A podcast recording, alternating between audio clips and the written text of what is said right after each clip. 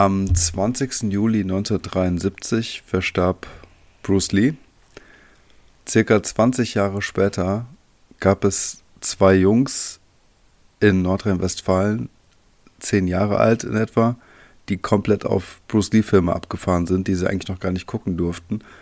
Und die, ähm, ja, sagen wir mal, bewaffnet und uniformiert in Bruce Lee-Shirts, Caps und ähm, irgendwelchen äh, schwarzen Jogginghosen, die aussehen sollten wie seine Hosen in seinen, in seinen Filmen, versucht haben, die Tricks nachzumachen und unter anderem so lustige Dinge gemacht haben, ähm, wie ihre Ellbogen gegen Bäume zu kloppen, bis sie blau waren, um sich selbst abzuhärten.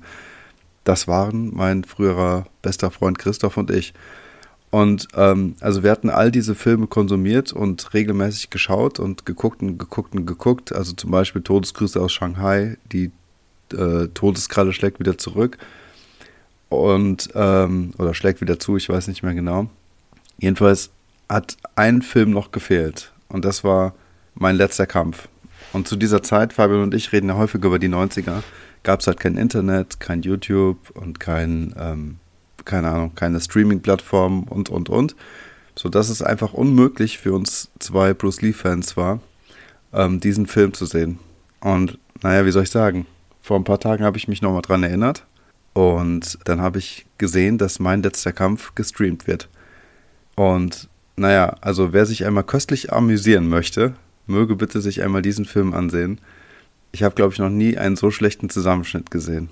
Man muss dazu sagen, dass Bruce Lee bei den Dreharbeiten dieses Films oder kurz danach, der hat zwischendurch noch einen anderen Film gedreht, verstorben ist. Die äh, Todesgründe, die Ursachen sind, soweit ich weiß, auch noch nicht so ganz klar, aber ich bin da nicht mehr so drin.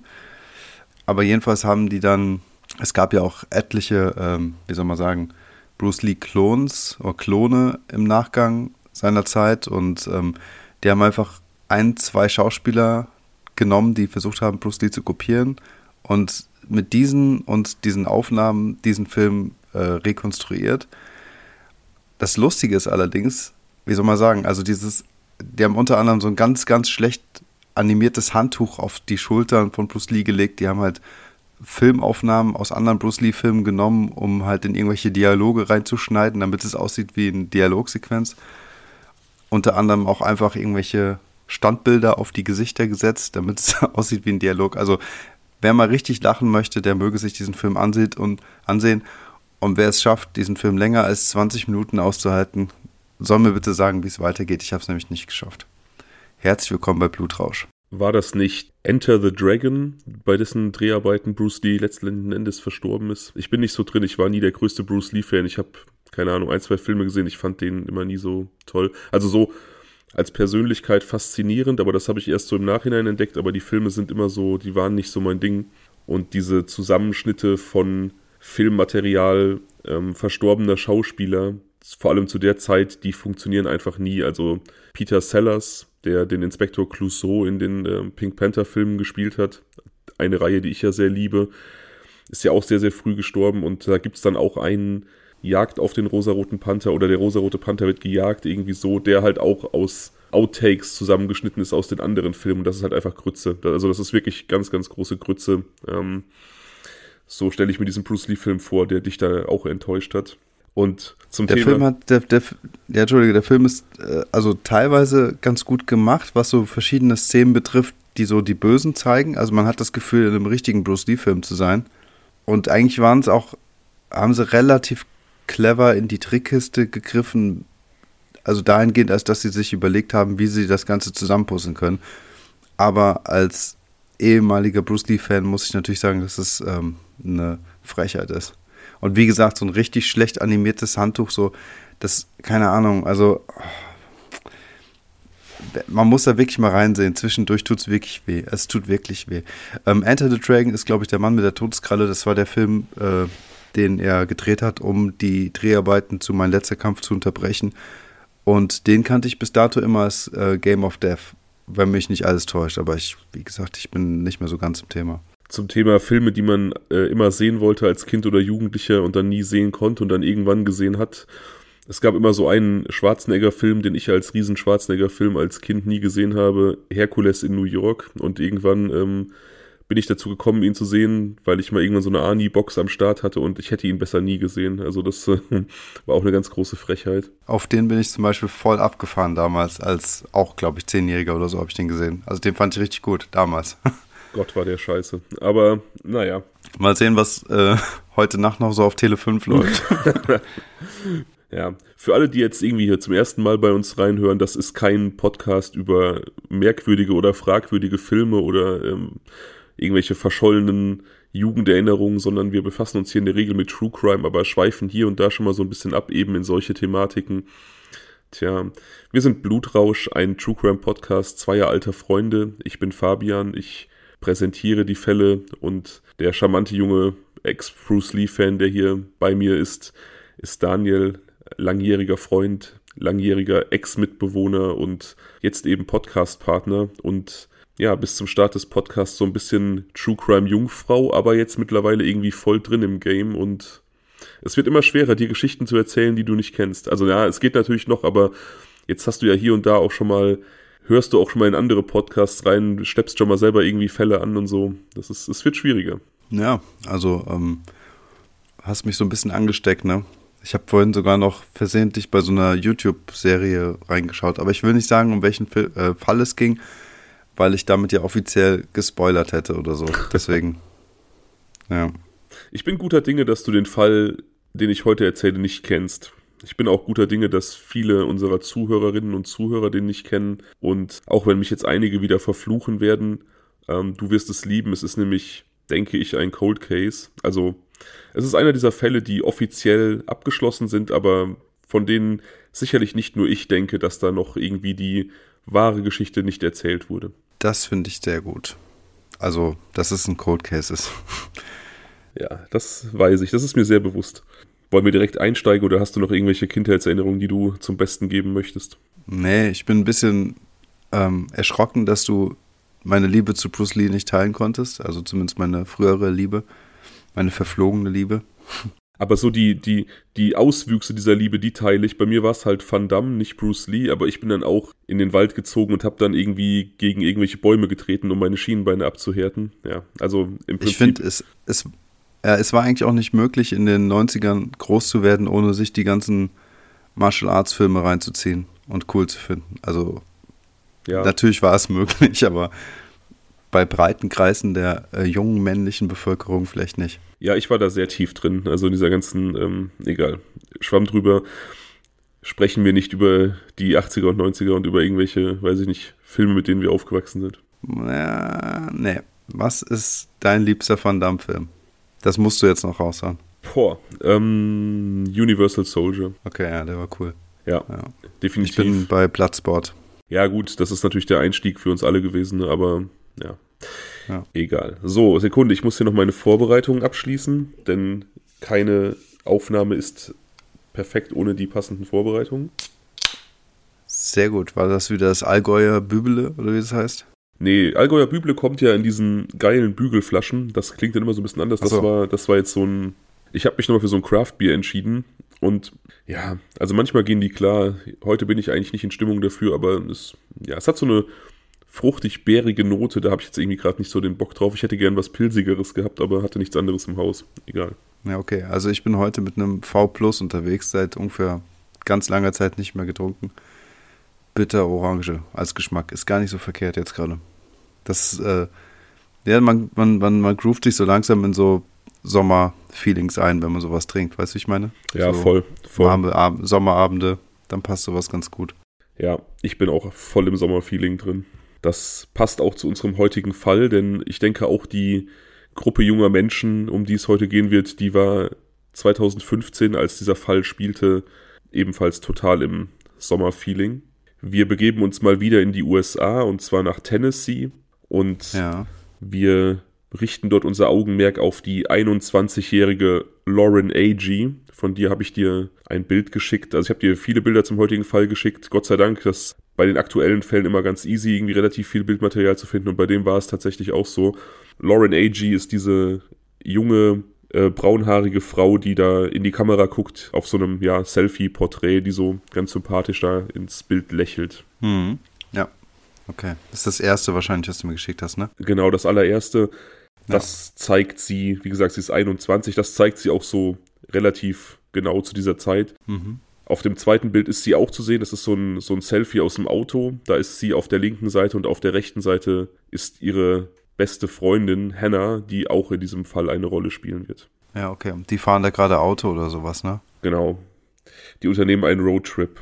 Aber wir wenden uns, wie gesagt, erstmal Lauren zu. Ja, bitte, du wolltest was sagen, sorry. Nee, ich sehe gerade nur, dass er bei dem zweiten Bild rechts unten ein Wasserzeichen zu sehen ist von ABC. Also nehme ich an, dass halt diese Privataufnahmen dann irgendwann im Fernsehen gesendet wurden. Genau, also viele dieser Bilder, die ich dir heute schicke, die sind in der Berichterstattung über das, was passiert ist, dann irgendwie auch in den Nachrichten verwendet worden. Ähm, viele dieser Social-Media-Bilder. Mhm. Und ähm, ja, wenn man dann nach Fotos zu diesem Fall sucht, dann stößt man relativ schnell auf die. Okay. Also Lauren Agee ist 21 in diesem Jahr 2015, wo unser Fall spielt. Sie lebt bei ihrer Mutter, die Eltern sind getrennt. Die Mutter ist wieder neu verheiratet. Zu ihrem Stiefvater hat Lauren ein gutes Verhältnis. Sie hat aber auch ein gutes Verhältnis zu ihrem leiblichen Vater. Ihre Mutter hat das immer gefördert und bestärkt. Also da gab es keinen, keinen Rosenkrieg seitens der Eltern, sondern dieses gute Verhältnis der geschiedenen Eltern wurde auch aufrechterhalten und auch ihr immer ermöglicht, zu beiden guten Kontakt zu haben. Ja. Also vorbildlich quasi. Ihre Mutter, ihre Mutter arbeitet als Maklerin und war ihr stets wichtig, irgendwie, dass Lauren eine gute Ausbildung bekommt, dass sie irgendwas aus ihrem Leben macht und dass sie aber auch einen, einen guten Charakter entwickelt und so wird sie als eine sehr höfliche, aber auch meinungsstarke Person beschrieben, die halt stets zu ihrer Meinung stand, also jemand mit Rückgrat, aber ähm, mhm. auch dafür bekannt war, einfach extrem offen zu sein, ein sehr offener und, und ähm, freundlicher Mensch, dadurch sehr beliebt mit einem auch großen Freundeskreis. Trotz dieses großen Freundeskreises und auch trotz dieser Beliebtheit auch auf der Schule ist sie einer dieser Menschen, die so ihre Mutter als beste Freundin bezeichnet haben. Also die Mutter und sie waren wirklich super eng und haben so über alles gesprochen. Also die Mutter war wirklich so Ratgeberin, aber auch erste Ansprechpartnerin. Mhm. Ihr größtes Hobby war das Tanzen und sie hatte auch überlegt, eigentlich ähm, Tanz zu studieren, also in diese Richtung zu gehen, so ein Sportstudium anzustreben. Das wurde allerdings dann irgendwann abgelöst von ihrem zweiten großen Hobby. Sie hat nämlich immer leidenschaftlich gerne Krimis gesehen mit ihrer Mutter, also diese ganzen Crime-Serien, Criminal Minds, was auch immer es da so gibt. Und mhm. immer mitgerätselt, also war da immer so total drin, den Täter zu finden, bevor die Auflösung kam und so fiel dann irgendwann die Entscheidung, dieses große Hobby, diese Leidenschaft für Crime zum Beruf zu machen und Kriminologie zu studieren. Okay, krass. Ganz passend zu unserem Thema hier. Ja, auf jeden Fall. Vielleicht wäre sie auch ein True Crime Podcast Fan gewesen. Wenn man äh, Kriminologie studiert, was wird man denn dann? Kriminologe. also, ja, das heißt, man arbeitet dann für die Polizei oder? Ja, beispielsweise. Also du. Ähm, oder für die Wissenschaft. Ja, also du kannst da beides machen. Es gibt Kriminologen, die gehen in die Wissenschaft, die machen dann, die werten tatsächlich Statistiken aus, äh, bewerten irgendwelche Risikosituationen ähm, oder was auch immer, bewerten Statistiken und treffen Aussagen über bestimmte Risikokonstellationen, beraten dann auch irgendwie. Ja. ja, aber natürlich kannst du auch bei der Polizei damit Karriere machen. Okay. Sie hat einen festen Freund namens Chase und auch zudem ist die Beziehung offensichtlich absolut intakt. Also das ist ähm, wohl eine, eine gesunde und liebevolle Beziehung. In diesem, ja. in diesem Juli 2015 plant sie einen Roadtrip zum Wake Festival, also Wakeboarden, das ist auch so eine Art Wassersport. Und da gibt es dann immer am Center Hill Lake in Tennessee, das ist dieser riesige Stausee, von dem ich dir auch ein Foto geschickt habe. Mhm. Da findet das sogenannte Wake Festival statt, das sich eben diesem Wakeboarden primär zentral widmet, aber rundherum natürlich auch irgendwie einfach Party mit sich bringt. Also da wird äh, gezeltet, man kann Hütten mieten, es gibt dann da diverse Bars, die aufgebaut werden, es gibt so äh, quasi schwimmende Bars, die so auf dem Wasser aufgebaut werden, Bootsanlegestellen und es wird halt ge gebordet, aber auch eben einfach gegrillt, gefeiert, gezeltet, wie so ein Musikfestival, nur eben mit diesem Sport. Festival, ja. ja. Ja, klingt auf jeden Fall mega wäre auch ein Ding gewesen, was mich in dem Alter sicherlich mega angezogen hat. Ich war immer gerne und viel auf Festivals, also Rock am Ring, was weiß ich nicht alles. Und ich glaube, sowas hier mit so einem, gerade mit dieser Wasser- und Wassersportkomponente, das hätte ich auf jeden Fall auch hart gefeiert. Ja, glaube ich auch. Sie plant diesen Roadtrip nicht alleine, sondern mit ihrer besten Freundin Hannah, die sie seit zehn Jahren kennt. Das ist, wie gesagt, die äh, junge Dame auf diesem Roadtrip-Foto auf der rechten Seite, auf diesem ja. Doppelbild.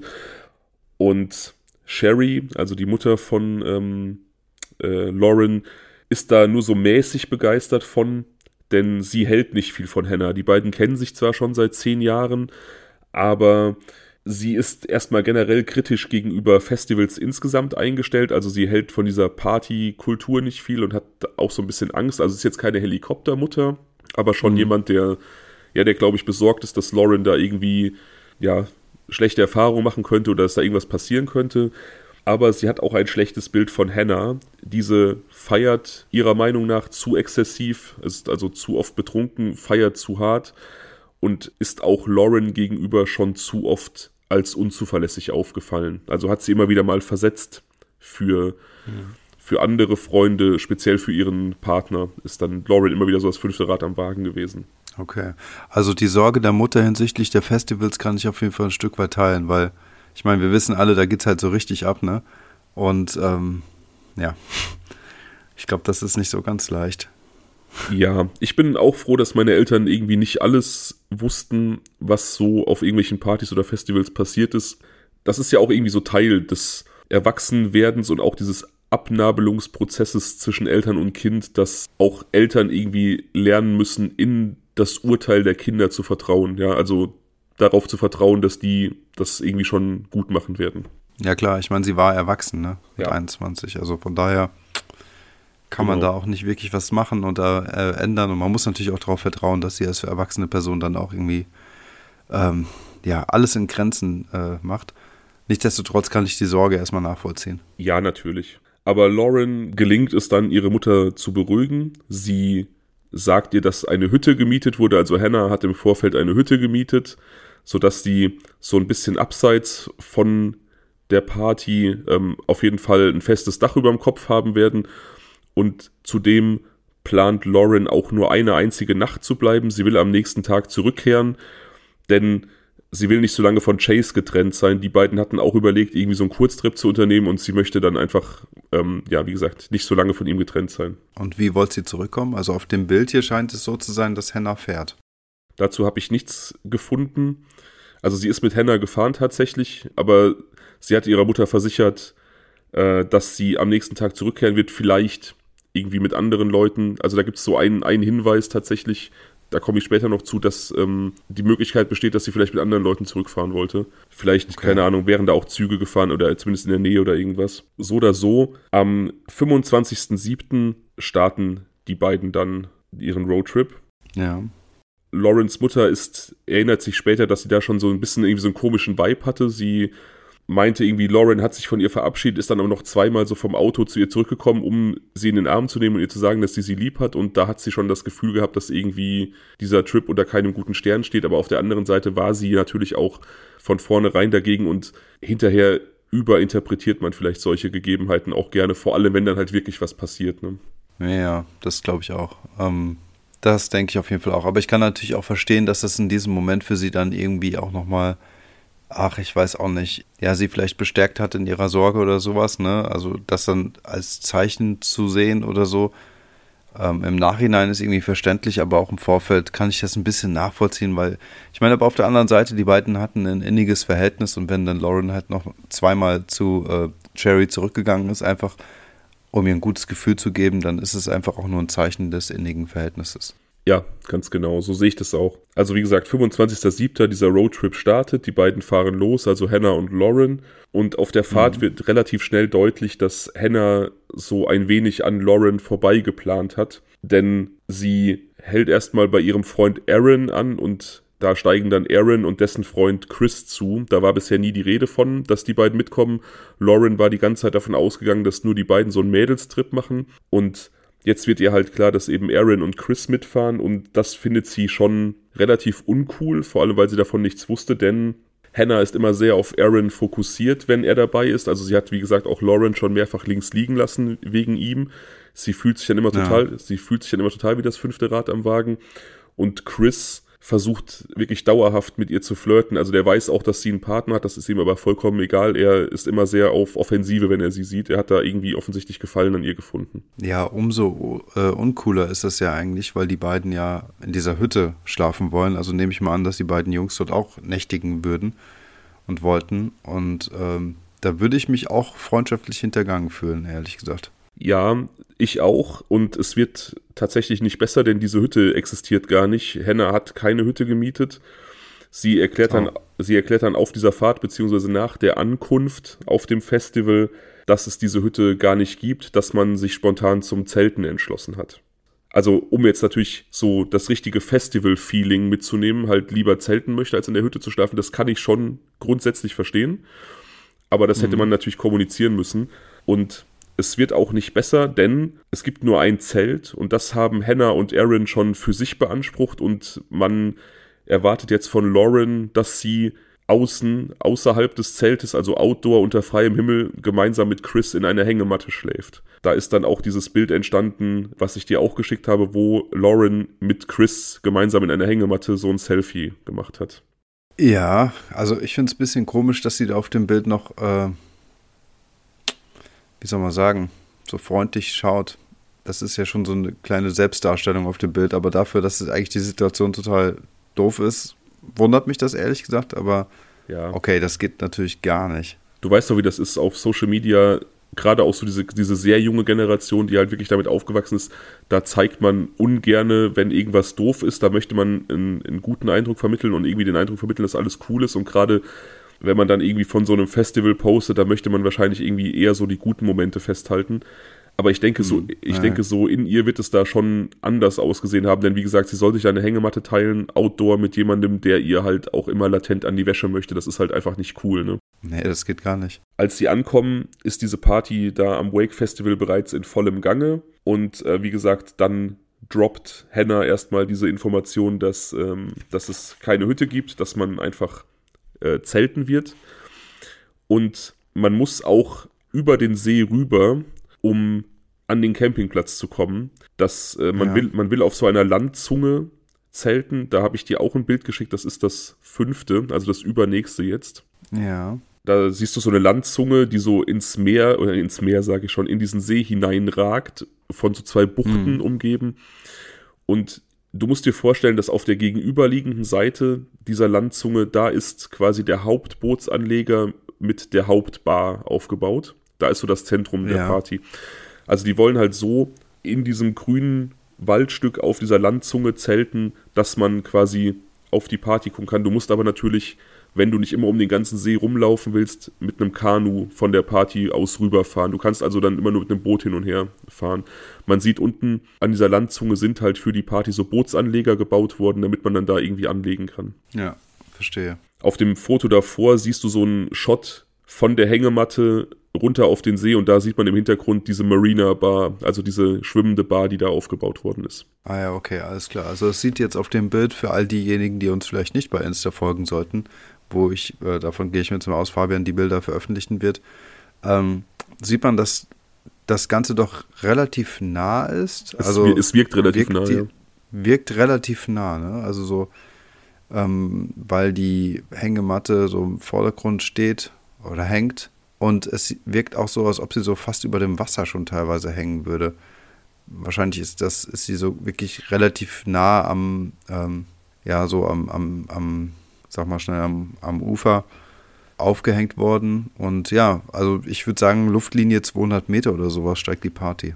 So auf dem Bild zumindest. Du kannst mal noch einige Bilder weitergehen. Da ist dieses große Bild von dem See, wo man halt auch diese Staumauer sieht. Ja. Ein Foto weiter, da sieht man diese Landzunge nochmal aus einer anderen Perspektive und da sieht man, dass das wirklich so eine, so eine relativ steile Hang ist, den man hoch muss, um zu diesen Bäumen zu kommen. Und der Schlafsack. Ja, und die waren. Der, ja, der, der Schlafsack ist so aufgehangen, dass der mit, mit einem Stück schon über diesen Abhang drüber hing. Also der war da in die Bäume gespannt, aber mit, mit einem, so ein Stück hat schon über diesen Abhang rüber geragt. Ja, okay, das ist aber auch ein bisschen waghalsig, ne? Ja gut, wenn du da jetzt nur mit den, wenn du da mit den Füßen nach da schläfst oder so, das ist, ich weiß auch nicht, wie viele Gedanken die sich gemacht haben. So, so eine Hängematte, die hält ja in der Regel auch was aus. Keine Ahnung. Es ist auf jeden Fall jetzt so, sie mieten ein Kanu, um auf diese Landzunge zu kommen. Mhm meistern dann diesen Aufstieg zu diesem, zu diesem Platz, den sie da als Zeltplatz auserkoren haben. Das ist so ein bisschen steilhangloses Geröll und das stellt sich als etwas beschwerlich heraus, gerade da Lauren auch nur Flipflops trägt. Aber ja, dort angekommen beanspruchen dann, wie gesagt, Hannah und Aaron direkt das einzige Zelt für sich und quartieren Lauren und Chris in diese Hängematte außerhalb aus. Ja. Als man dann so sich eingerichtet hat und irgendwie fertig gemacht hat, nimmt man dann das Kanu zurück und fährt eben über den See zur Bar auf die Party.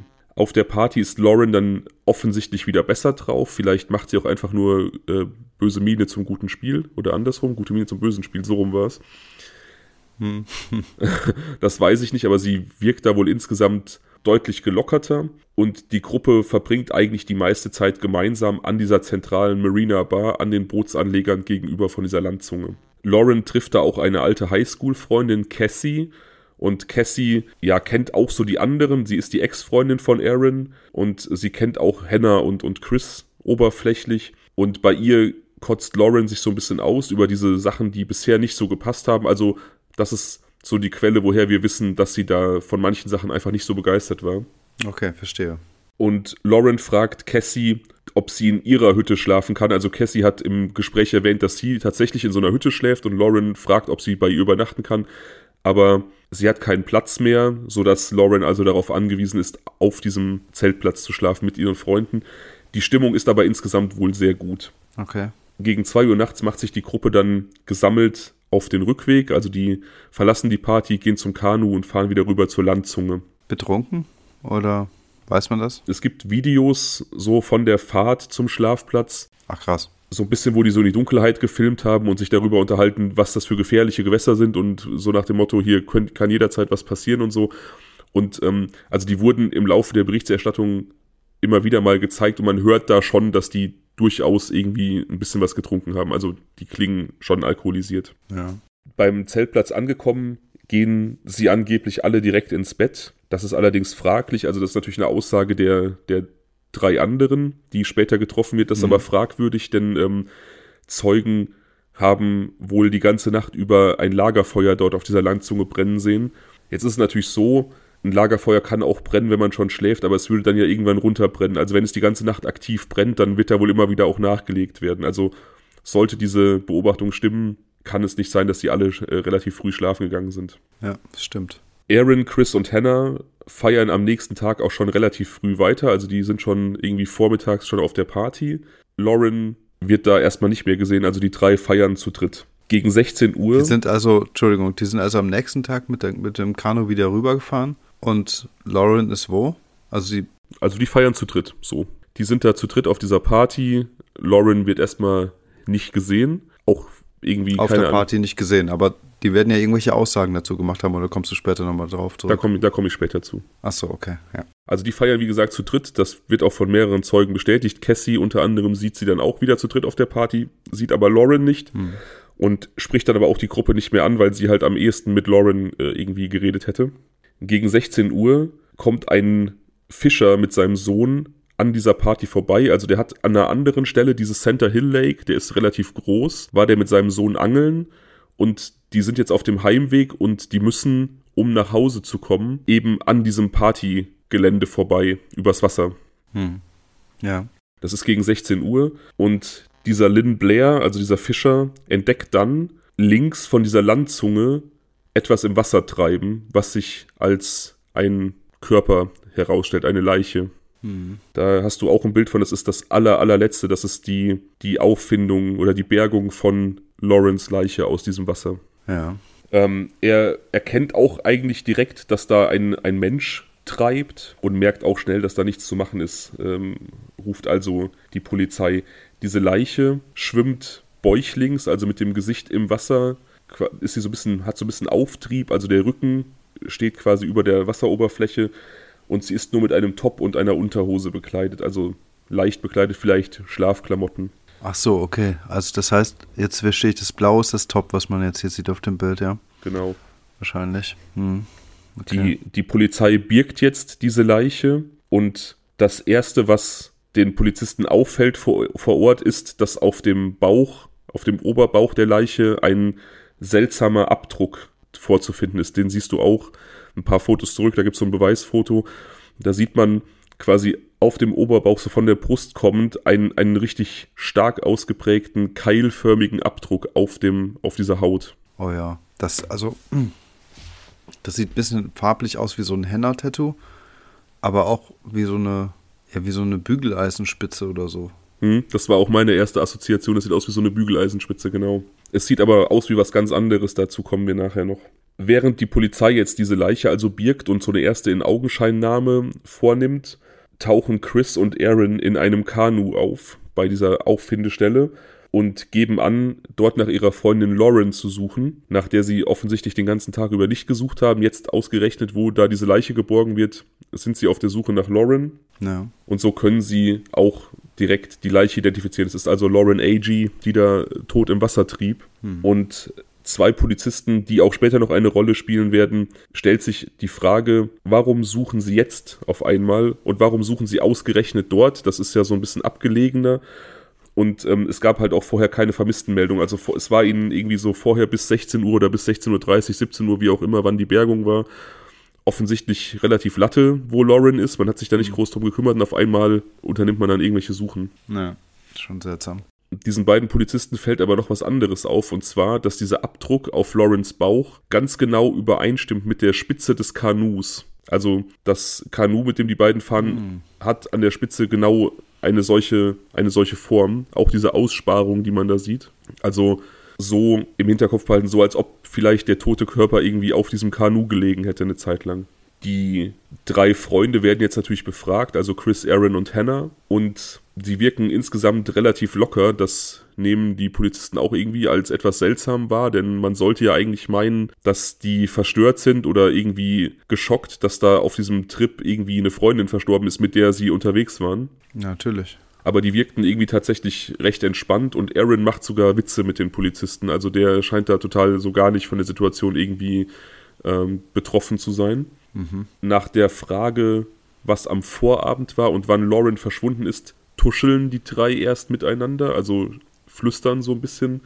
Und Aaron kristallisiert sich dann als Wortführer heraus, der sagt, dass direkt nach der Heimkehr alle direkt ins Bett gegangen sind. Und am nächsten Morgen, als sie aufgestanden sind, war Lauren einfach weg und die drei dachten einfach, Lauren sei feiern und sind dann auch feiern gegangen. Also das, das ist natürlich ein Szenario, das kann so sein. Ne? Also das hat man auch schon erlebt, dass man irgendwie mit Freunden unterwegs war und einer hat dann morgens gefehlt und man hat sich gedacht, jo, der hat weitergefeiert und hat den dann auch auf der Party wieder getroffen. Aber in dem Fall weist die Polizei sie darauf hin, dass das ja nur schwer möglich ist, denn ohne Boot konnte sie nur schwer zur Party kommen und nur indem sie diesen See einmal umrundet zu Fuß und das Boot war ja noch da, also spätestens da hätte den drei auffallen müssen, dass sie nicht feiern gegangen sein kann. Ja. Da fällt Hannah jetzt ein, sie sagt aus, sie hätte Lauren am Morgen mit einem anderen Mann im Boot gesehen, also mit einem Mann zusammen sei sie rüber zur Party gefahren. Aber das kam jetzt dann auch erst, nachdem die. Ja, das fällt dir jetzt ein. Ja, ja. ja das kam halt erst, nachdem dieser Einwand kam, dass sie ja nicht ohne Boot hätte rüberfahren können. Ne? Ja, ja, klar. Voll schlecht eigentlich, ne? Also so wie die sich da besprechen und absprechen.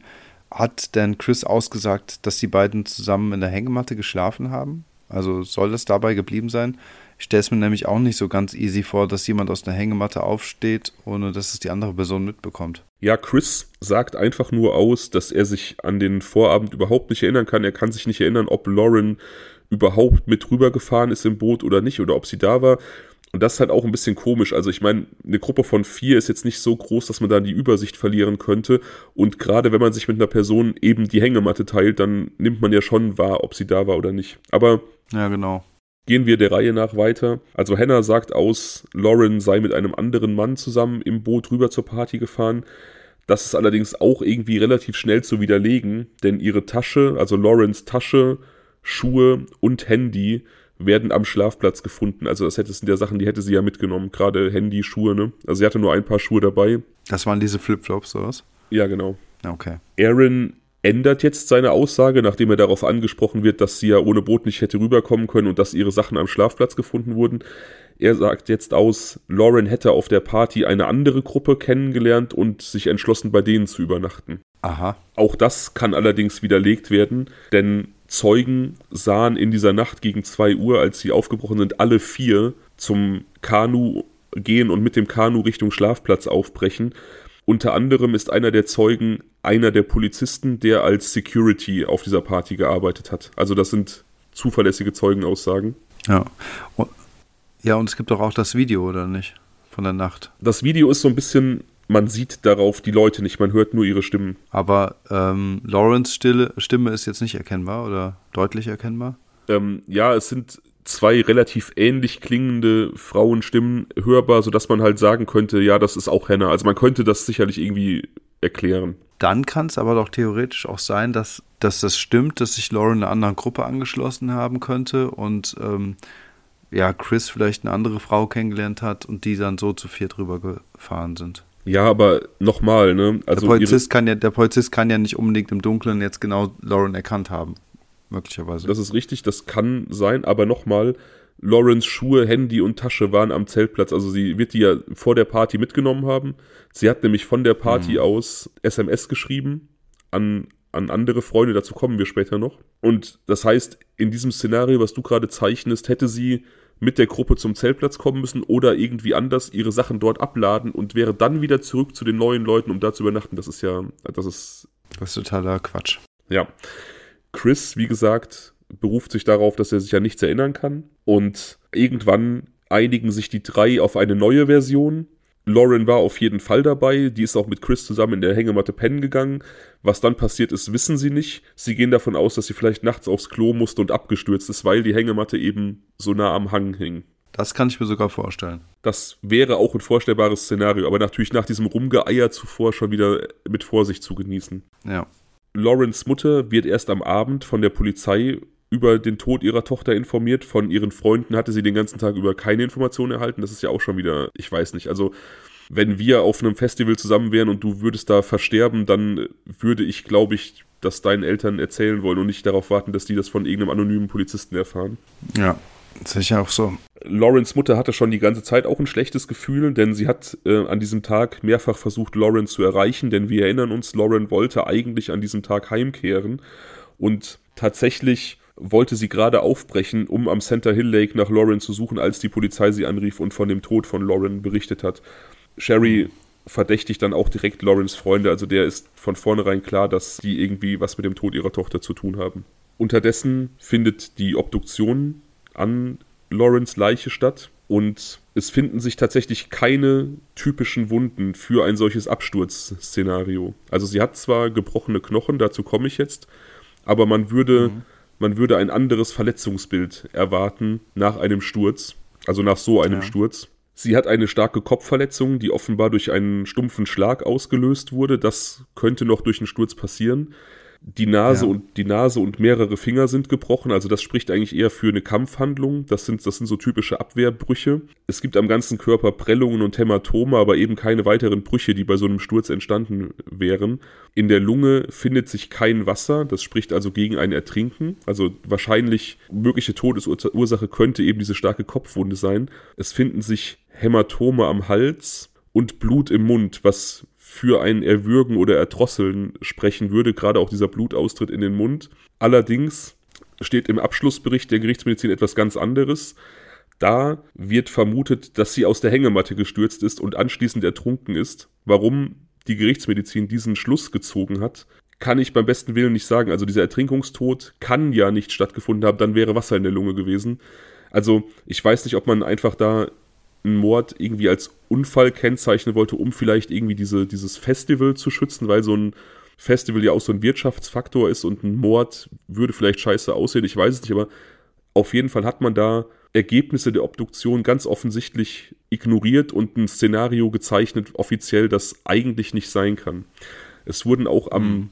es wurden auch am Unfallort oder am Tatort keine Blut- oder DNA-Spuren gesichert, weil man ja jetzt von einem Unfall ausgeht. Es gibt auch keine weiteren das Untersuchungen hin an der, an der Leiche, also auch nicht hinsichtlich einer Vergewaltigung oder eines sexuellen Übergriffes. Das wird nicht untersucht, obwohl sie ja so knapp bekleidet aufgefunden wurde. Das könnte ja durchaus auch dafür sprechen, dass sie da irgendwie, ja, Opfer eines Sexualverbrechens wurde. Ja, na sicher, ist doch mit das Erste, was man untersuchen sollte, denke ich. Ja, und generell gibt es keine weiteren Ermittlungen und das, obwohl sich beweisen lässt, dass Lauren bei der Auffindung mit fremder Kleidung bekleidet war. Das sind nicht ihre Sachen, die sie trug. Man weiß ah. auch nicht, man weiß auch nicht, wessen Sachen das sind. Man weiß nur, es sind nicht ihre. Aber es gibt auch keine Ermittlungen hinsichtlich des eigentlichen Besitzers. Also das sind tausend Ungereimtheiten und tausend Punkte, wo man eigentlich so denkt, Moment mal, die aber alle ignoriert werden. Und es ist aber auch nicht Hennas Kleidung. Oder hat man es auch nicht kontrolliert? Das hat man nicht kontrolliert und Henne hatte es auch nicht, also hat er nichts zu gesagt. Ne? Aber es ist halt nachweislich nicht ihre. Okay, krass. Ähm, und dann noch eine Frage zum Wasser in der Lunge. Wie kann es denn sein, dass sie kein Wasser in der Lunge hatte, wenn sie so lange im Wasser trieb?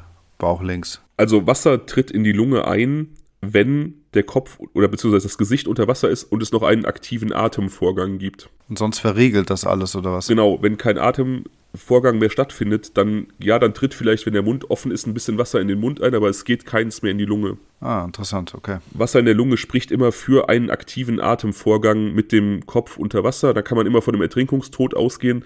Wenn eine Leiche einfach tot ins Wasser geschmissen wird zu Entsorgungszwecken, findet sich sowas nicht. Okay. Auch das Verhalten von Hannahs Freunden ist im Nachhinein durchaus als seltsam zu bezeichnen. Keiner der drei erscheint auf ihrer Beerdigung, das ist ja auch schon strange. Und alle drei posteten auf Social Media ganz normal Bilder von diesem Festival und diesem Wochenende. Chris postete mehrere Bilder, einige davon mit der Überschrift Bestes Wochenende aller Zeiten. Also ja auch nichts, was du tun würdest, wenn da jemand gestorben ist, mit dem du da unterwegs warst. Hä? Also, dass sie nicht zur Beerdigung gegangen sind, kann ich fast noch verstehen, weil sie wahrscheinlich ähm, wussten, dass die ähm, Mutter sie irgendwie für schuldig hält und möglicherweise andere Freunde und Leute drumherum auch noch. Also, das kann ich noch irgendwie nachvollziehen. Aber diese Postings machen ja überhaupt gar keinen Sinn. Also, so ignorant kann man eigentlich gar nicht sein. Also gerade Chris hat da wirklich in, in vielen Postings auch geschrieben, ich war auch mal irgendwann noch auf seinem äh, Face, äh, Facebook-Profil, das war mal eine Zeit lang noch offen ähm, als ich das ja. erste Mal von dem Fall gehört habe. Und da, da waren dann wirklich so Sachen gestanden dann da wie ähm, total cooler Trip, alles, alles richtig cool, geile Leute getroffen. Also es war halt wirklich so, wie es nach einem Festival halt wäre, ohne dass irgendwas passiert ist. Ne? Ah, unglaublich.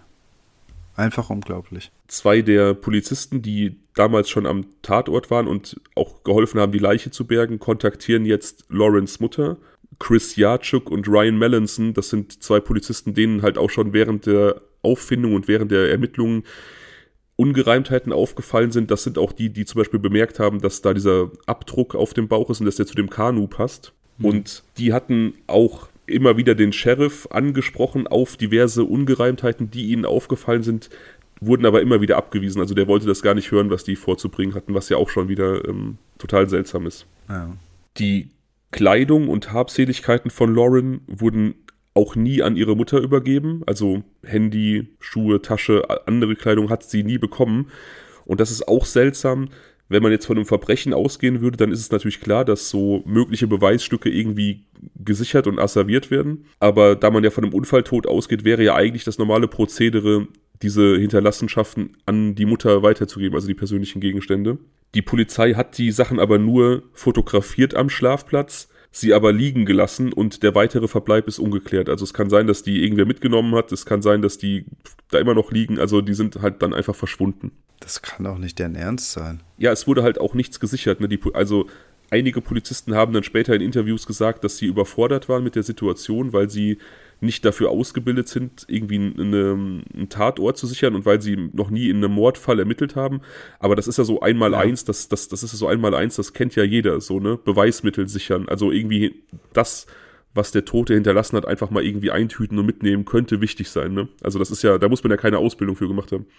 Nein, und du hast es ja eben noch gesagt, ne? Also ähm, gerade diese neueren Fälle, die haben ja eben diesen großen Vorteil, dass die Leute halt selbst den Content, äh, Content erstellen und halt Fotos und Videos von sich aufnehmen. Von daher ist es doch irgendwie total naheliegend, dass man da mal in die Kamera reinschaut, in die Handykamera. Ja, total. Ja, und wie gesagt, auch so einfach dieses, das Sichern von, von irgendwelchen Kleidungsstücken. Ne? Ich meine, so Sachen wie, ähm, so Schlagworte wie äh, Blutspuren oder DNA-Spuren ist jetzt ja nun wirklich ein alter Hut. Das, und gerade auch Polizisten sollte das bewusst sein, was man da eventuell noch finden kann. Ne? Ja, klar.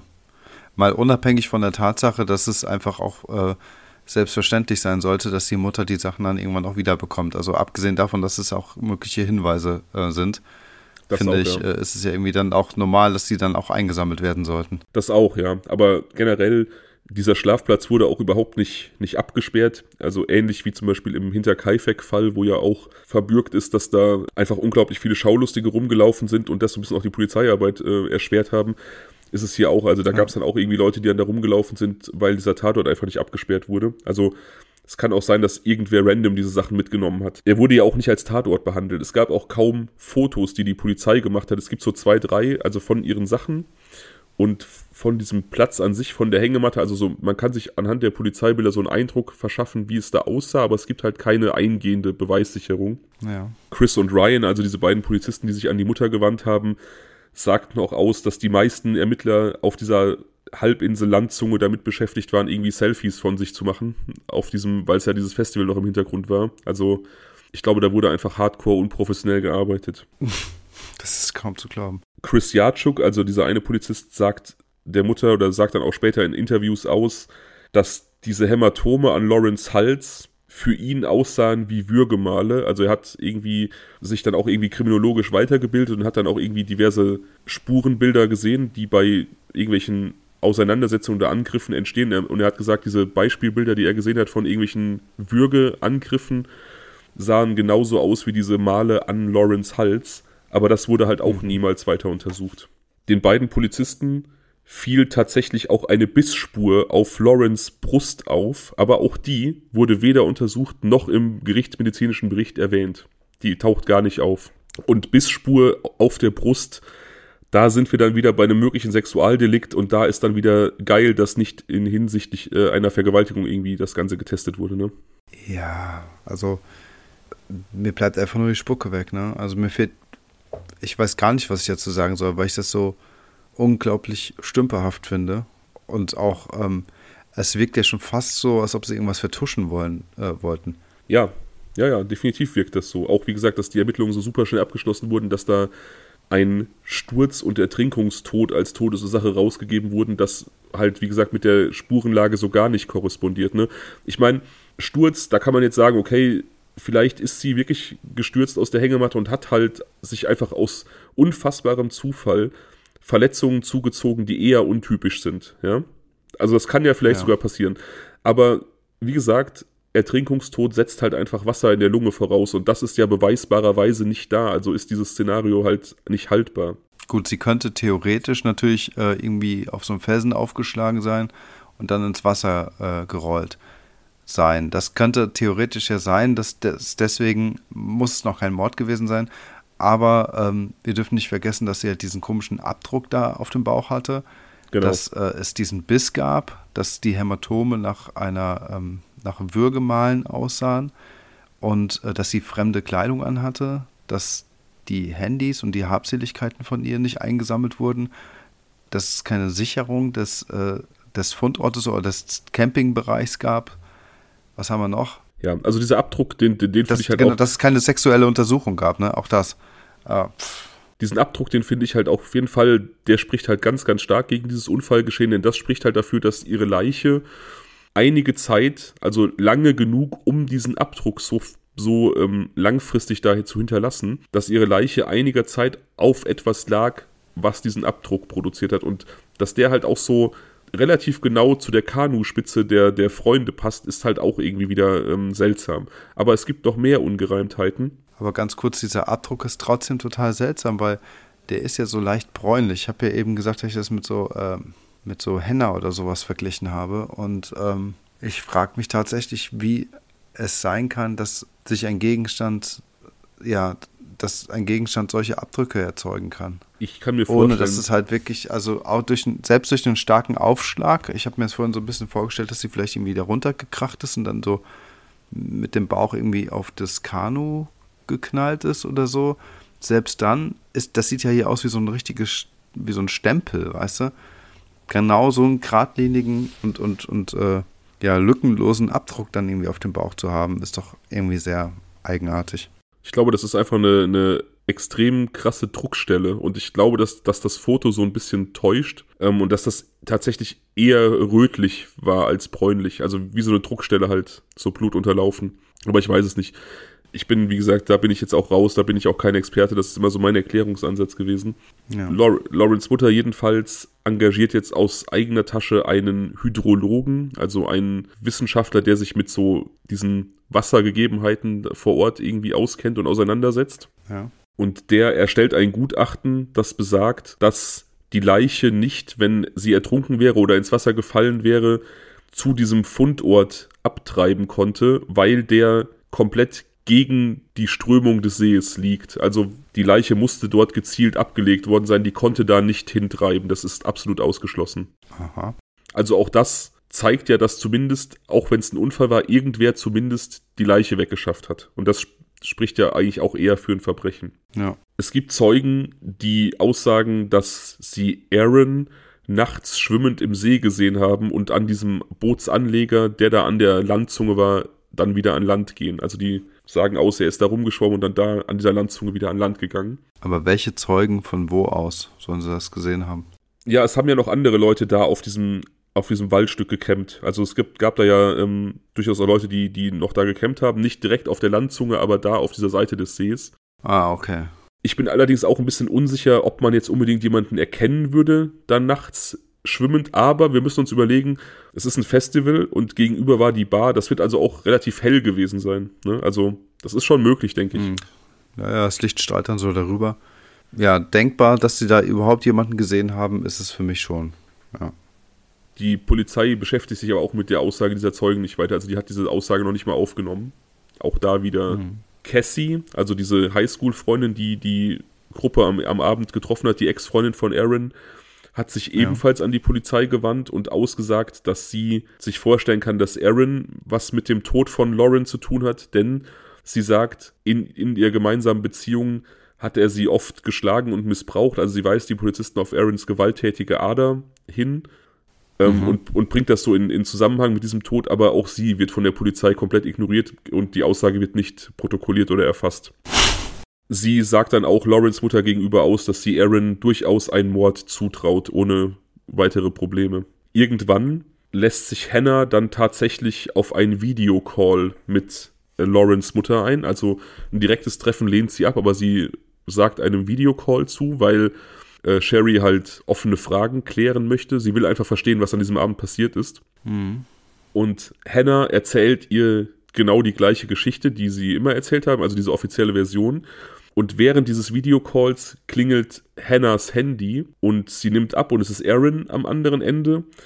Und Sherry kann hören, wie Aaron zu ihr sagt, sag nichts, bleib bei der Geschichte. Also mhm. er weiß, es gibt diesen Videocall und er ruft quasi an, um sie nochmal darauf hinzuweisen, dass sie gefälligst nichts sagen soll. Also alles extrem komisch. Im Februar, ja. im Februar 2016 entschließt sich dann Sherry auf eigene Faust weiter zu ermitteln und sie engagiert eine relativ bekannte und kompetente Privatdetektivin, die auf ihre auf ihren Geheiß hin dann selber nach Spuren sucht. Die macht erstmal etwas, was die Polizei vielleicht auch hätte tun können, wie im Fall Tanja Greff, über den wir gesprochen haben, die versucht mit Dummies diese offizielle Version der Gerichtsmedizin nachzustellen. Also sie ist aus der Hängematte gefallen. Mhm. Sie weiß danach, dass dieses Szenario nicht passieren kann, weil der Körper oder dieser Dummy immer wieder von Büschen abgefangen wurde. Also der ist niemals so tief gefallen. Also sie sagt jetzt, Aha. wenn ja, also das ist halt sehr, sehr unwahrscheinlich. Ne? Auch hier bleibt wahrscheinlich so ein Restrisiko, dass jemand dann doch mal irgendwie in einem von einer Million Fällen anders fällt, aber es ist sehr, sehr unwahrscheinlich. Ja. Zudem findet sie heraus, dass in der Nacht eine fünfte Person auf dieser Landzunge war, die niemals erwähnt wurde von der Gruppe. Brixner Gambrell. Von dem habe ich dir auch ein Bild geschickt. Das ist eins davor. Das ist so ein Typ mit Jeans und so einer Sportjacke. Ja. Brixner Gambrell ist ein Bekannter von Aaron und Chris und nicht unbedingt ein erfreulicher Mensch, bekennender Neonazi, der zehn Jahre im Gefängnis saß, weil er einen schwarzen Jugendlichen erschossen hat. Also ähm, jemand, der durchaus eine gewisse Gewaltaffinität hat und auch wahrscheinlich generell ein Arschloch ist. Der war, also ja. also, diese, der war also in dieser Nacht nachweislich dort, wurde aber wie gesagt von denen nicht erwähnt. Das muss ja auch einen Grund haben, dass er nicht erwähnt wurde. Da sind wir jetzt auch wieder so ein bisschen bei so einem möglichen Vergewaltigungsszenario. Jemand, der gerade irgendwie zehn Jahre im Gefängnis war, dem ist vielleicht daran gelegen, da nicht wieder reinzugehen. Und wenn der dann möglicherweise übergriffig geworden wäre, Lauren gegenüber, dann hätte er eventuell auch nicht die größte Hemmschwelle, sie auch umzubringen. Wie auch immer, ja. auch dieser Spur geht die Polizei dann einfach nicht mehr nach. So. Und ähm, von ihm selber und auch von den anderen drei ist halt keine, keine weitere Aussage dazu zu erwarten. Sherry erwirkt nun einen richterlichen Beschluss, der ihr Zugang zu allen Mitschnitten von Notrufen aus der Nacht am Center Hill Lake begeben soll. Also Notrufe werden ja mitgeschnitten. In Deutschland ist das, glaube ich, auch so. Und Sherry überlegt sich nun, vielleicht wollte ähm, Lauren irgendwie, hat einen Notruf abgesetzt, wollte die Polizei rufen, wollte irgendwie um Hilfe rufen, irgendwas ist passiert und ähm, es gibt einen Mitschnitt und der könnte Aufschluss bringen. Ja. Das Gericht gibt ihr Recht. Sie ähm, bekommt diesen Beschluss. Die zuständige Polizei soll ihr alle Mitschnitte von Telefonanrufen, von Notrufen aus dieser Nacht aushändigen, können sie aber nicht. Die sind alle gelöscht, angeblich aufgrund einer Computerpanne. Mhm. Insgesamt wurden Lawrence Handydaten auch niemals ausgewertet. Und das, obwohl sie in dieser ersten Nacht eine Nachricht an andere Freunde geschrieben hat. Kommt mich abholen, ich habe keinen Spaß, die Leute sind gemein zu mir. Also, das ist, was ich meinte. Das hat sie in der Nacht noch geschrieben. Ich dachte, ja. das wäre so eine, sei so eine gute Laune gewesen. Tja, ja, also ne, es kann ja sein, dass das dann irgendwie später gekippt ist. Okay, krass. Ja. Und das ist halt so der, das ist halt so die Faktenlage. Das ist der, der Fall an sich. Es gibt nur noch eine Randnotiz, die, die ich total weird finde, die ich der Vollständigkeit halber erwähnen werde. Einige Zeit später tauchen im Internet, vor allem in sozialen Netzwerken, anonyme Nachrichten auf, in der Lauren beleidigt wird, auch ihre Familie wird beleidigt und es wird sich über ihren Tod lustig gemacht. Und Sherry erwirkt eine Rückverfolgung dieser IP-Adresse und die kann so weit eingegrenzt werden, dass man nachweisen kann, dass diese IP-Adresse in einer bestimmten Straße in Florida auf jeden Fall beheimatet ist. Also man kann jetzt nicht genau den User ermitteln, aber man weiß, es ist diese Straße in Florida, da ist das geschrieben worden. Und genau in dieser Straße wohnen seit kurzem Hannah und Aaron, die mittlerweile verheiratet sind. Also die haben da ihr Haus, also ist davon auszugehen, dass das von denen geschrieben wurde. Ah. Und das ist ja auch wieder seltsam. Ne? Wenn das doch ihre Freunde waren, die halt dabei waren, als sie äh, gestorben ist, als sie einen Unfall hatte, warum sollte man sich im Nachhinein über einen toten Freund online lustig machen? Ja. Ähm. Eieiei.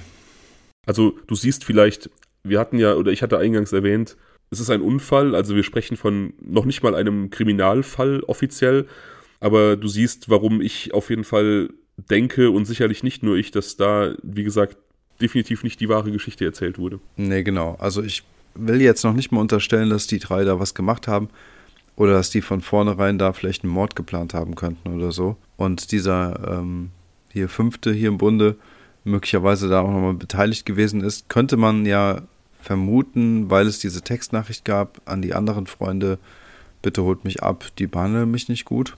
Aber unabhängig davon, dass ich finde, dass man denen das halt schlecht unterstellen kann, ähm, denke ich halt auch, dass ähm, diese Geschichten so nicht stimmen. Dafür haben sie sie einfach in kürzester Zeit viel zu oft verworfen und umgeändert.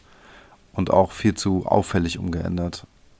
Daher denke ich, dass die Geschichten so nicht wahr sind. Es gibt einfach auch viel, was wirklich auf ein Verbrechen hindeutet, ne? also diverse, diverse Spuren ich denke halt immer, wenn die Gruppe, also wenn die Freunde nichts mit diesem Mord zu tun hatten oder mit dem Verbrechen zu tun hatten, dann frage ich mich, warum sie einfach nicht wahrheitsgemäß aussagen, wenn sie nichts zu verbergen hatten. Also, dass sie genau. diesen, dass sie diesen fünften Typen verschweigen, kann ich sogar noch verstehen. Wenn das jemand ist, der irgendwie öfter mit der Polizei in Konflikt war, dann wollte man den eventuell nicht erwähnen, weil man dann gedacht hat, okay, wenn wir sagen, dass der da war, dann wird die Polizei eh denken, dass der was damit zu tun hat. Also den wollte man vielleicht schützen. Ja.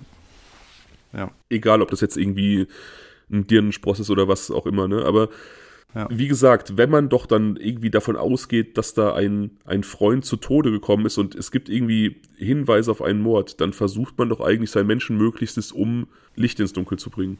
Ja, auf jeden Fall. Und wenn das nicht passiert, dann kann man doch zumindest unterstellen, dass, die, dass diese Leute zumindest mehr wissen und das aus irgendeinem Grund nicht weitergeben möchten. Ja. Das ist wie im Fall Sonja Engelbrecht, den wir jetzt vor kurzem hatten wo natürlich klar, da besteht die Möglichkeit, es waren die Leute, mit denen Sonja die letzte Nacht verbracht hat. Oder auch nicht, aber es ist, steht auf jeden Fall fest, genau wie hier, dass die Aussage über den Verlauf des Abends auf jeden Fall nicht stimmt. Und hier haben wir halt auch Szenarien, ja. die offenkundig nicht sein können. Genau. Und ähm, zwei, nein, drei sehr seltsame Verhaltensweisen. Und das erste ist halt, dass die dann nochmal, also feiern gegangen sind. Ich finde das nach wie vor total seltsam das zweite ist, dass die ähm, halt, dass das, dass das Gerät, dass das Handy verschwunden ist und keiner weiß so richtig, wo, wo es hin ist. Das ist total seltsam. Und das dritte weiß ich jetzt gerade nicht mehr, ist mir jetzt gerade entfallen. Aber ich finde auch, dass da irgendwas nicht so richtig mit rechten Dingen zugegangen ist. Und ähm, ja, auch alleine dann dieses, dieses, ja, wie gesagt, so total ignorieren dieses Umstandes, ne, dass man dann einfach, wie gesagt, so ganz normal Bilder von diesem Wochenende postet und irgendwie. Genau, das war das dritte auch, ja. Hm. So genau. ohne jegliche, ohne jegliche Anteilnahme da dieses Wochenende Lob preist und irgendwie erzählt, wie geil das war, ne? Und, und einfach vollkommen unterschlägt, dass da einfach ein Mensch gestorben ist. Ja, und ich meine, sie kannten sich ja auch, ne? Sie sollen ja angeblich auch äh, zusammen in der Hängematte geschlafen haben.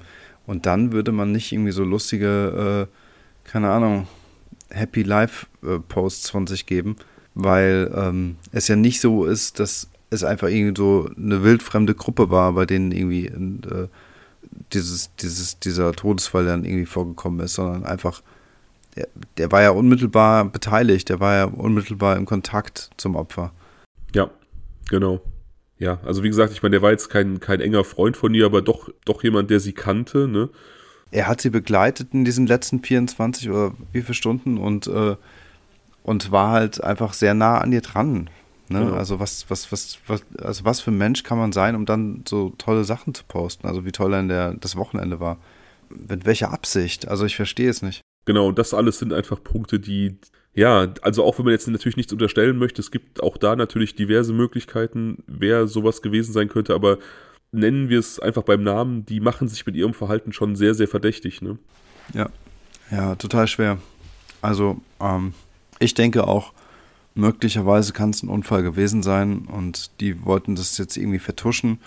Ähm, es könnte ein Grund sein, warum sie so spät erst auf diese Party gefahren sind, um 16 Uhr, weil sie vorher die Leiche eben woanders hingefahren haben. Also du sagst ja eben, dass sie nicht hätte von alleine dort rüber treiben können, sodass es das vielleicht ein Grund sein könnte, wieso sie so spät dann irgendwie weiter gefeiert haben? Nee, nee, die haben direkt schon am Morgen weiter gefeiert. Du hast auch gesagt um 16 Uhr. Um 16 Uhr wurde die Leiche gefunden von einem Fischer. Ach so.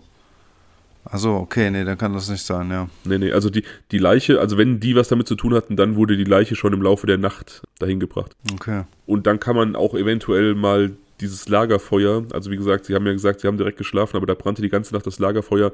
Das kann man ja eventuell auch unter dem Aspekt sehen, dass da irgendwelche Beweise vernichtet wurden. Ne? Also gehen wir jetzt vielleicht so, mal davon hm. aus, gehen wir jetzt vielleicht mal davon aus, dass wirklich ein sexueller Übergriff stattgefunden hat. Dann hat man eventuell Lawrence Kleidung, die irgendwie ähm, kontaminiert war oder auf der vielleicht Spuren waren, einfach verbrannt und hat ihr dann irgendwie Klamotten von Hannah gegeben, um halt, weil eine nackte Leiche hätte dieses Unfallszenario wieder sehr unplausibel gemacht. Ne? Und so sieht es halt wirklich aus, als ob sie in ihrem Pen-Outfit einfach aus der Hängematte gefallen ist.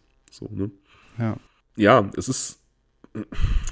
Ich bin da unfassbar sicher. Ich würde da ich würde da, weiß ich, einiges drauf verwetten, dass, ähm, dass da ein Verbrechen vorliegt. Und ich würde auch sehr viel darauf verwetten, dass der Schlüssel zur Klärung in diesem Freundeskreis liegt. Aber ich bin wie immer gespannt, was unser Zuhörerkreis, unsere Zuhörerschaft da so für Ideen hat. Hm, ich auch. Gerne bei Insta unter dem Post zu dem Fall einfach mal Theorien raushauen, gerne auch per PN. Und wenn ihr uns nicht folgt, dann macht das doch einfach. Es gibt keinen Grund, das nicht zu tun. So sieht's aus.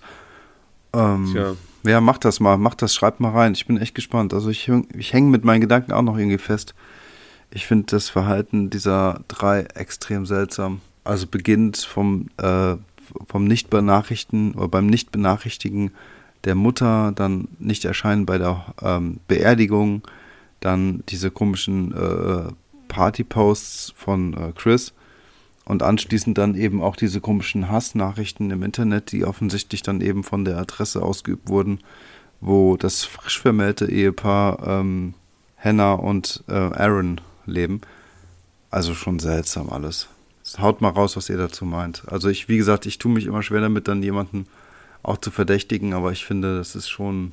Es gibt viel zu viele Ungereimtheiten, es gibt viel zu viele Aspekte, die die Polizei nicht wirklich weiter nachverfolgt hat und daher würde ich jetzt mal, also meine Tendenz, meine Tendenz geht in die Richtung zu sagen, ähm, dass sie mal auf jeden Fall nicht die gesamte Wahrheit gesagt haben, bis hin zu einem Vertuschen. Das wäre so das Maximale, was ich jetzt aktuell sagen würde, weil ich jetzt auch nicht irgendwie grundlos behaupten möchte, dass ich glaube, dass die jetzt wirklich ähm, einen Mord verübt haben. Ja, also festzuhalten bleibt sicherlich, um das jetzt abzuschließen, dass, ähm, dass da irgendwie, ja, wie gesagt, irgendwas im Busch ist, was nicht aufgeklärt wurde und dass sicherlich Lauren und auch ihre, ihre Hinterbliebenen das große Pech hatten, dass der Polizei auch offensichtlich nicht an der Aufklärung gelegen war. Ich meine, die haben ja wirklich auch sehr viel getan, um eine Aufklärung eben zu verhindern. Ne? Also da ist einfach, ja, ja. Da, da ist einfach so unglaublich viel schiefgelaufen, ob das jetzt Ignoranz war oder, oder mangelnde Kompetenz oder was weiß ich was, wirklich mhm. geplante Vertuschung, das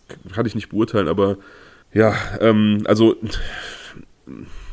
ich würde hoffen, wenn ich ermordet würde, dass da irgendwie kompetenter ermittelt wird. Mhm. Oh ja.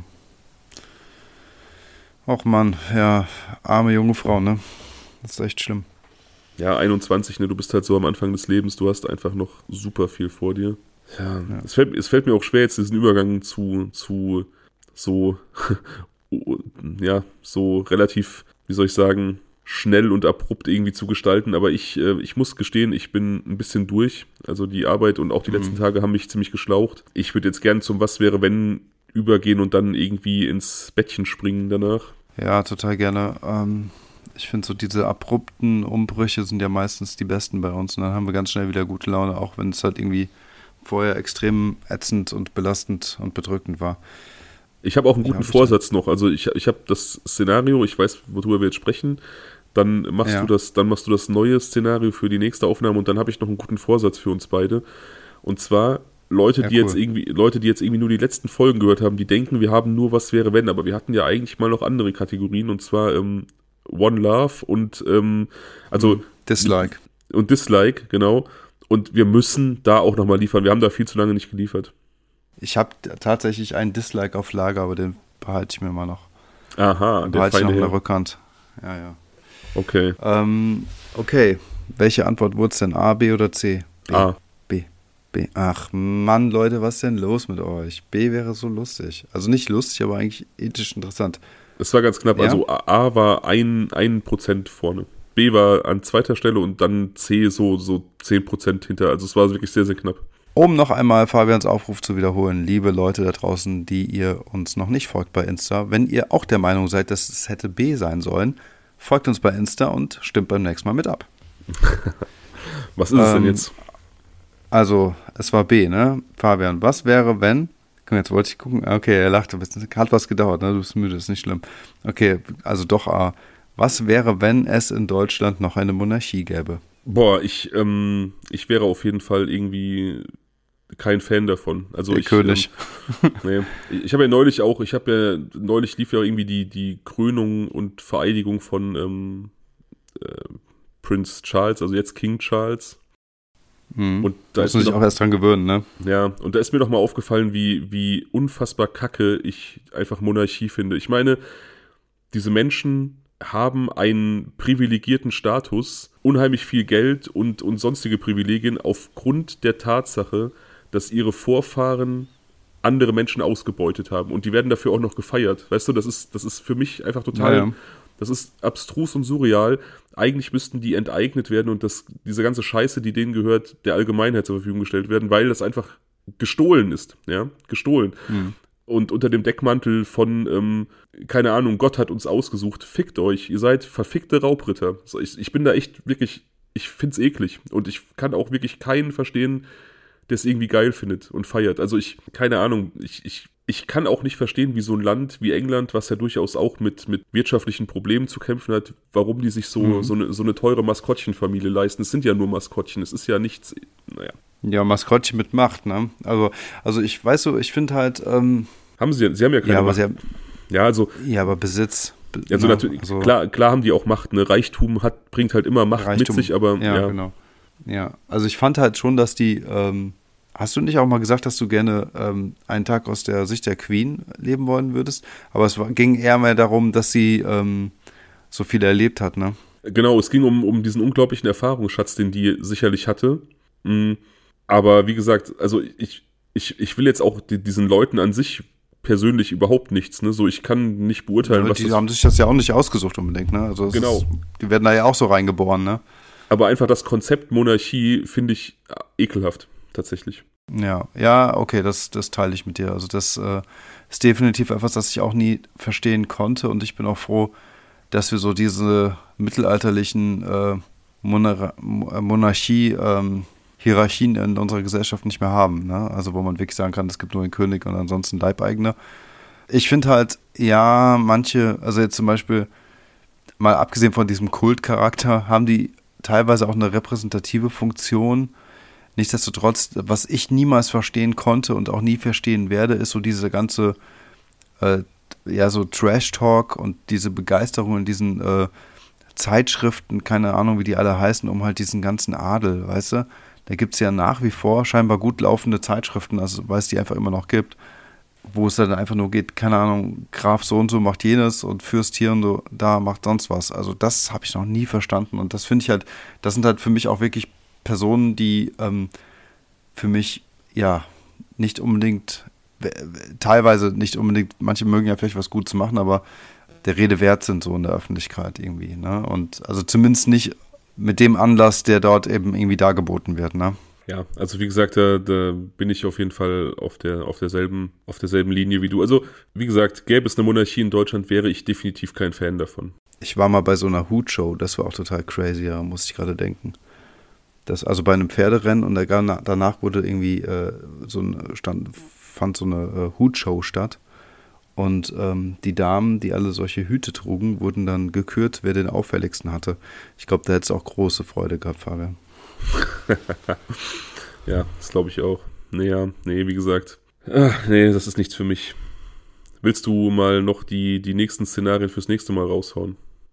Ja, ich muss aber schon mal sagen, es sind drei, die wir schon mal hatten. Ich habe noch keine neuen hinzugeschrieben, aber es ist ja auch ganz normal. Wir lassen ja immer 66 Prozent quasi aus von den 100 Prozent der Möglichkeiten. Also von daher ist es ja klar, dass wir noch ein paar. Ja, dann wäre ich startklar. Ich mache aus und dann wink mir einfach, wenn du fertig bist. Ja, alles klar. Okay, bist du raus? Ja, er ist raus.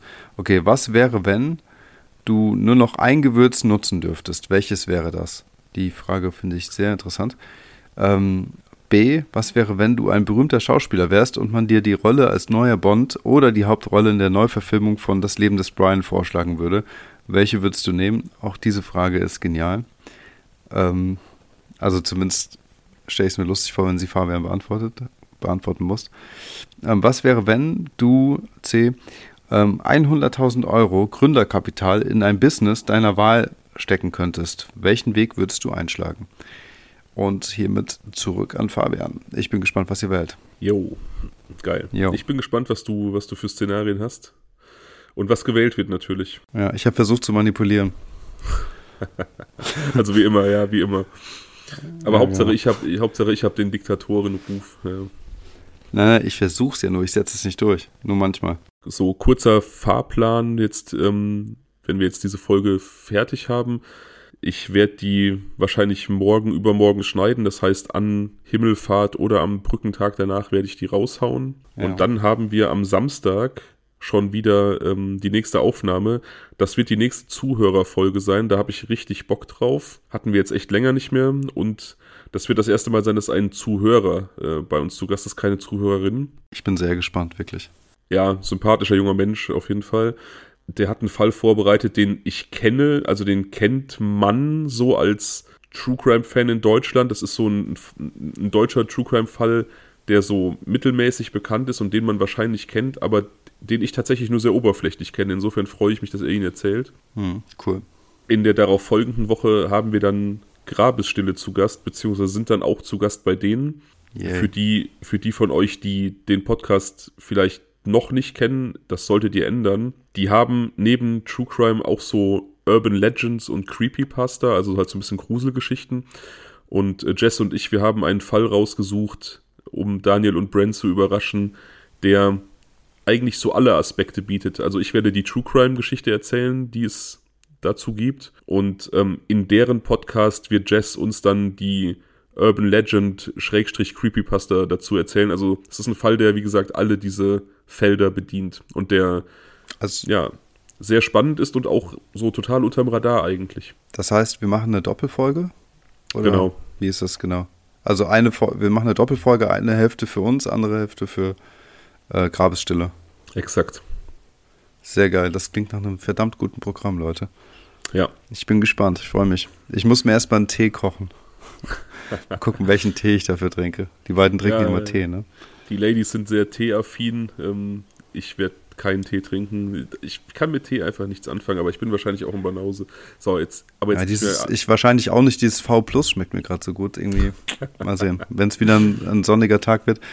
Ja, ansonsten, ähm, hört mal unbedingt bei Licht ins Dunkel rein, Leute. Das wollte ich mal noch gesagt haben. Diese letzte, vorletzte Folge, 32 war das, glaube ich, die hat mich wirklich umgehauen. Wahnsinnsfolge. Ja. Also hört da unbedingt rein. Ja, auf jeden Fall. Und natürlich auch die liebe Steffi von, von Mord und Totschlag hat auch eine neue Folge rausgehauen und die ist auch hörenswert. Sehr geil. Also, das muss ich auf jeden Fall noch machen. Ja, ja und immer schön die Podcast-Familie unterstützen. So ist es. Ja, dann jo. gute Nacht oder was? Ja, gute Nacht würde ich sagen. Dann bis zum nächsten Mal. Ja, dann schlaf gut. Und äh, ja, bis zum du nächsten Mal. Ciao. Ciao.